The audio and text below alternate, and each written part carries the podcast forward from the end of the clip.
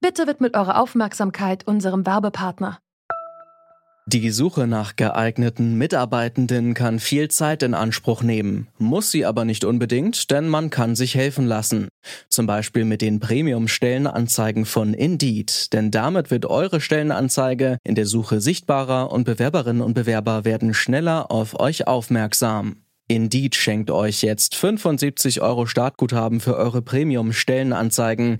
Klickt dazu auf den Link in den Show Notes. Es gelten die AGB.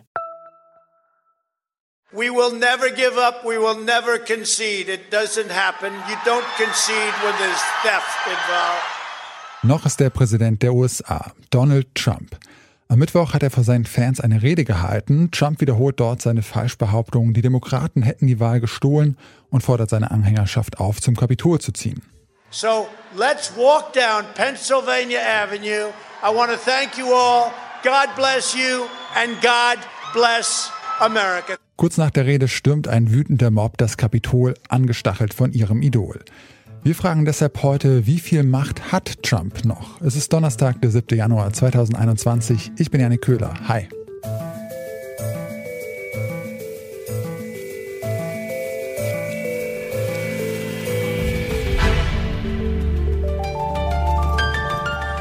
Zurück zum Thema. Es sind schockierende Bilder, die am Mittwochabend um die Welt gehen. Ein Mob von radikalen Trump-Anhängerinnen und Anhängern dringt ins Kapitol ein. Dort war der US-Kongress gerade dabei, Joe Biden als Wahlsieger zu bestätigen. Nach den Ausschreitungen in Washington distanzieren sich auch Parteifreunde von Trump, die ihn in den vergangenen Jahren immer unterstützt haben. Es reicht, findet zum Beispiel der republikanische Senator Lindsey Graham. Trump and I, we've had a hell of a journey. From my point of view, he's been a consequential president. But today, All I can say is uh, count me out. Enough is enough. Genug ist genug. Ist es also vorbei mit Trumps Einfluss auf die Politik? Darüber habe ich mit Julian Müller-Kahler gesprochen. Er ist USA-Experte bei der Deutschen Gesellschaft für Auswärtige Politik und Fellow am Atlantic Council in Washington. Als erstes habe ich ihn gefragt, wie viel Macht Trump in seinen letzten Wochen als Präsident dennoch hat.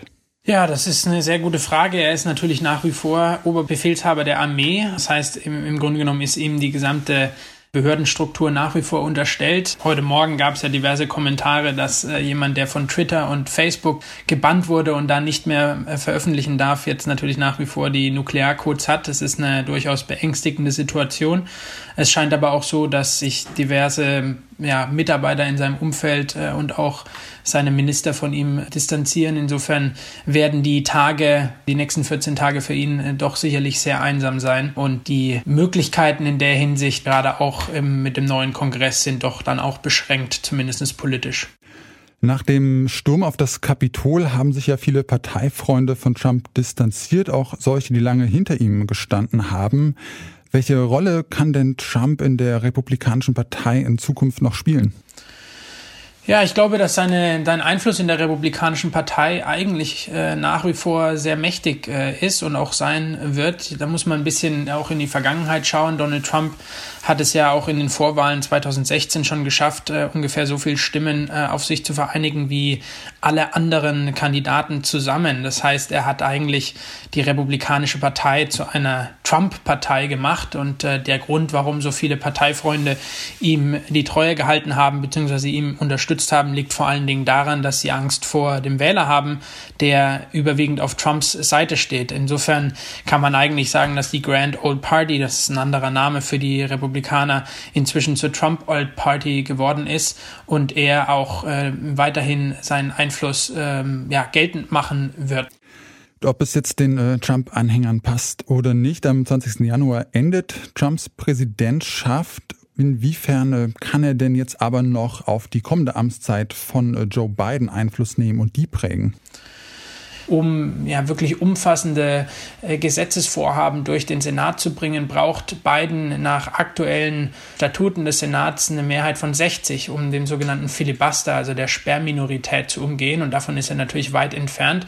Insofern ist er schon auch auf die Kooperation der Republikaner angewiesen. Wenn wir jetzt überlegen, dass Trump nach wie vor großen Einfluss in der Republikanischen Partei haben wird, könnte es sein, dass eben diese Fundamentalopposition weitergeht und der politische Stillstand Stillstand in Washington damit kein Ende nimmt und äh, große Probleme, sei es jetzt das äh, aktuelle Coronavirus, sei es Infrastrukturpakete, sei es eine Steuerreform, ähm, die angegangen werden müssten, in Washington dann keine Mehrheiten finden, beziehungsweise im Kongress äh, aufgeweicht würden und äh, somit die Handlungsspielräume der neuen beiden Administrationen massiv eingeschränkt werden. Hinzu kommt ein ähm, ja, sehr konservativer Supreme Court, den Trump mit drei Richtern besetzen konnte während seiner Amtszeit. Insofern sind äh, Joe Biden leider in, ja auch die Hände gebunden, um ein Reformpaket durchzusetzen, weil er eben äh, ein politisches äh, gespaltenes Land vor sich sieht, das es schwer wird zu einen.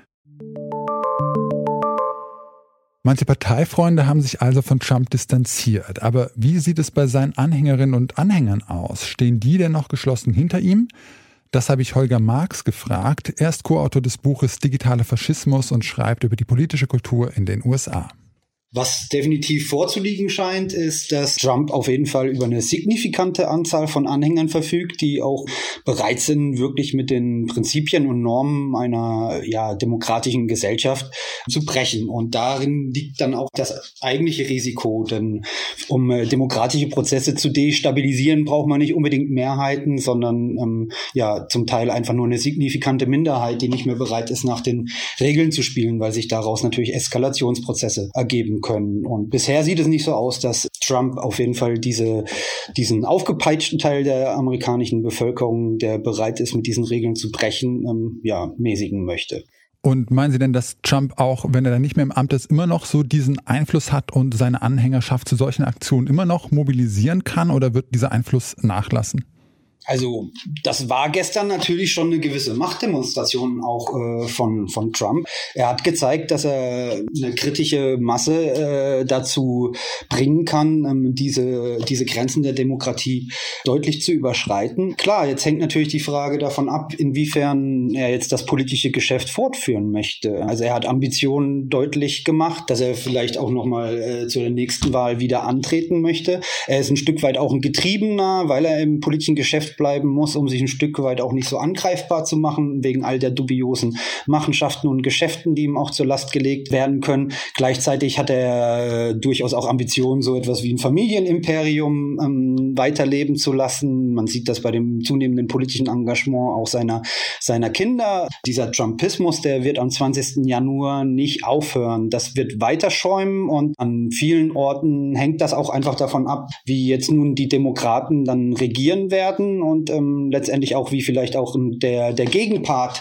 dieser ja extrem rechten und verschwörungsideologischen Szene, nämlich das linksliberale Umfeld und auch die linke Szene, ähm, wie die sich verhalten werden. Denn für Eskalationsprozesse ist natürlich auch immer entscheidend, wie sich die Gegenspieler verhalten.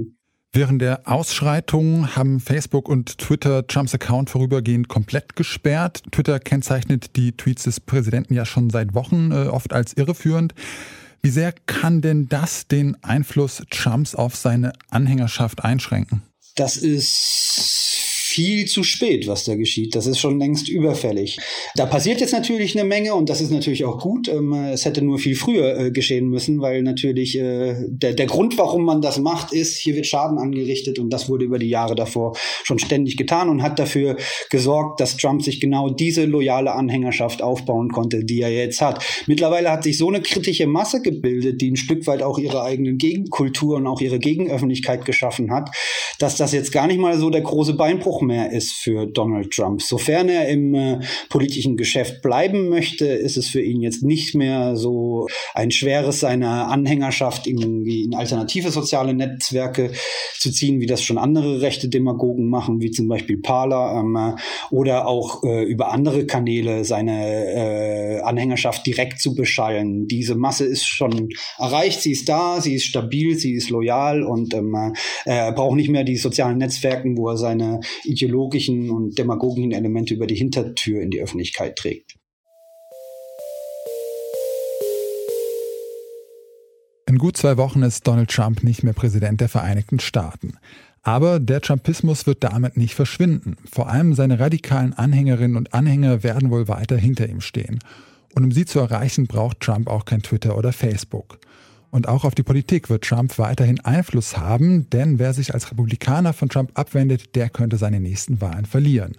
Und womöglich heißt der republikanische Präsidentschaftskandidat 2024 auch wieder Donald Trump. Das war's von uns für heute. An dieser Folge mitgearbeitet haben Alea Rentmeister, Charlotte Nate, Max Königshofen und Andreas Propeller. Chefin vom Dienst war Charlotte Thielmann und am Mikro verabschiedet sich Janik Köhler. Ich sag ciao und bis zum nächsten Mal. Zurück zum Thema vom Podcast Radio Detektor FM.